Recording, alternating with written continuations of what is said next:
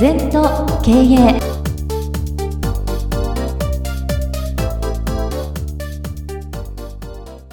全と経営では皆様からのご感想やご質問お待ちしております。LINE でお友達になっていただきメッセージを寄せください。方法は LINE のお友達検索でアットマーク全と経営アットマーク ZENTOKEIEI と入力してください。お寄せいただいたご感想、ご質問は番組の中で取り上げてまいりますので、どしどしメッセージしてください。お待ちしております。皆様こんにちは。全時計の時間がやってまいりました。先生、今週もよろしくお願いいたします。はい、よろしくお願いします。さあ、今週のキーワードなんですけれども、今週は重点管理をすること強いものをより強くすることである。そうだね。これ簡単なことなんだけどなかなか難しいな、うん、お客さんはその優位特性に対してお金払ってくれるのね、はい、だからなんかこう平均点取ってももっと強いとこから買えますわな。そうですね、うん、だから、はい商売のコツは例えば500件お客さんがあったら上位100件でもう90%以上の売り上げになるのね、うん、20対80の原則って言うんだけど、はい、そうすると全員を伸ばそうじゃなくて100件に満足度を与えるしかないんだよ、うん、そうすると売り上げが達成できる。それから自分の営業としたら何か特徴を持つ商品意識が強いよとか、うんうん。クイックレスポンスにうまいよとか、はい、それからプレゼン能力があるよとか、うんうん、お客さんに誠心誠意を尽くすよとかなんかそれを伸ばすんだよね、うん、ところが人間というのは弱いものを気になっちゃうのよ。そうですね。英語できない人は英語やらなくていいよ。日本語しっかり覚えなさい、それから他のことやる、なんか特徴を出す。そうですね、うん、だから採用するのも英語も数学も国語も平均点取って待つっていうよりか、うん、何でもいいんですけど英語だけはうまいと、あとは大したことないと。どっち取るかって言ったら英語だけをうまい人を取るんですよ。社会は、はい、全部できるってことは何もできないってことだから、まあ、そうですね。だからね、優位特性を生かす重点を強くする、うん。それからもう一個面白い話があるんだけどお店なんかの例を取るとね、はい、うんと売れてるお店に売れない商品持って行って売れちゃうんだな。売れない店に売れてる商品持って行っても売れないんだよ。なんていうのかなこれエネルギーの差っていうかね。うん、そういうもんなんだよ。で我々もレストランでも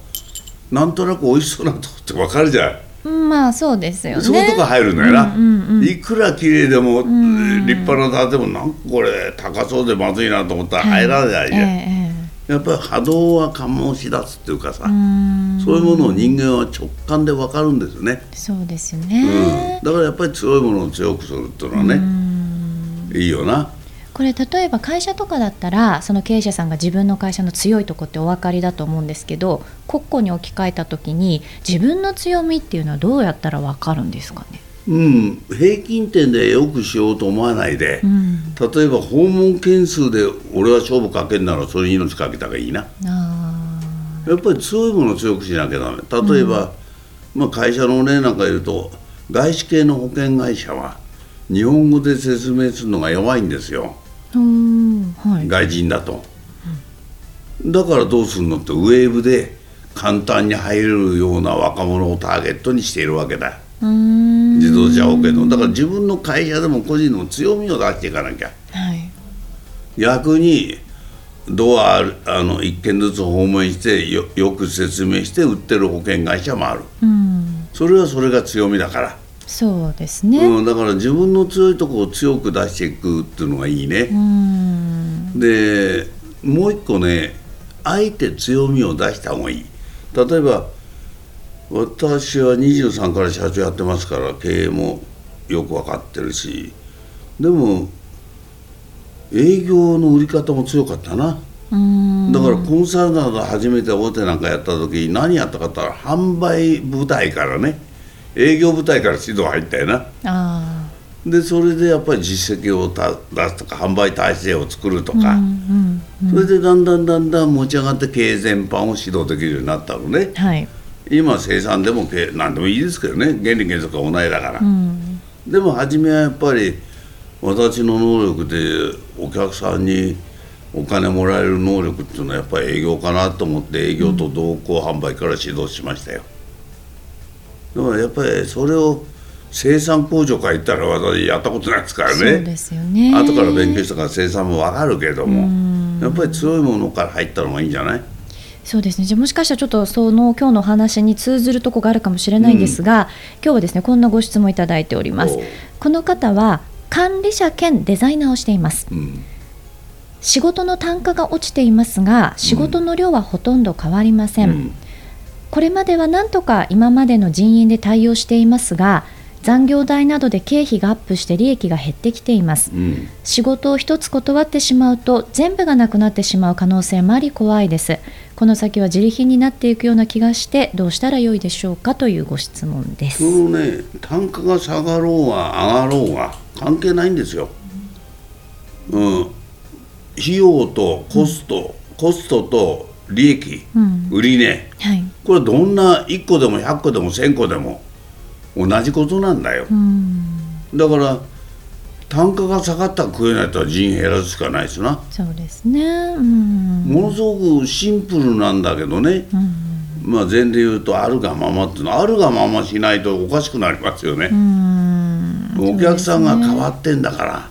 うちも10人やってやってた仕事を5人でやる、うんうんそういうことですよ。でまあ、この方はその仕事1個断っちゃうと全部なくなっちゃうんじゃないかなっていうことにこう恐怖心を抱いてらっしゃるようなんですけど。そうそうそうそれはねうん。ほ他のゼロから取ろうと思ってないから。あ新規取れる能力がある会社は勇気がありますよ。断られてもいいから、ーうん。新規取れないでへばりついたら最後まで死にたいで。うん。時代の変化についていかないでついていく。そうですねだからまあ大和運輸さんはあるデパートで宅配やっててどんどん安くなって、デパートのタダだから配送、で95%売り上げを落として新規の宅急便っていうのを作ったわけよ、それは勇気がいるけどやんなきゃ、ねうん。ずっとででデパートも全部有料になりましたよ、うん。でしばらく出してデパートに対してパートナーとして入ってるね下請けじゃなくてだそこの差っていうのはやっぱりしっかり持たないとそうですね。うんうんまあ、ぜひこのね質問者さんもご参考にしていただければと思います。さあ今週は先生に重点管理をすること強いものをより強くすることであるの話をいただきました。ありがとうございます。二度とない人生だから今日も輝いていきましょうこの番組は経営全研究会の提供でお送りいたしました。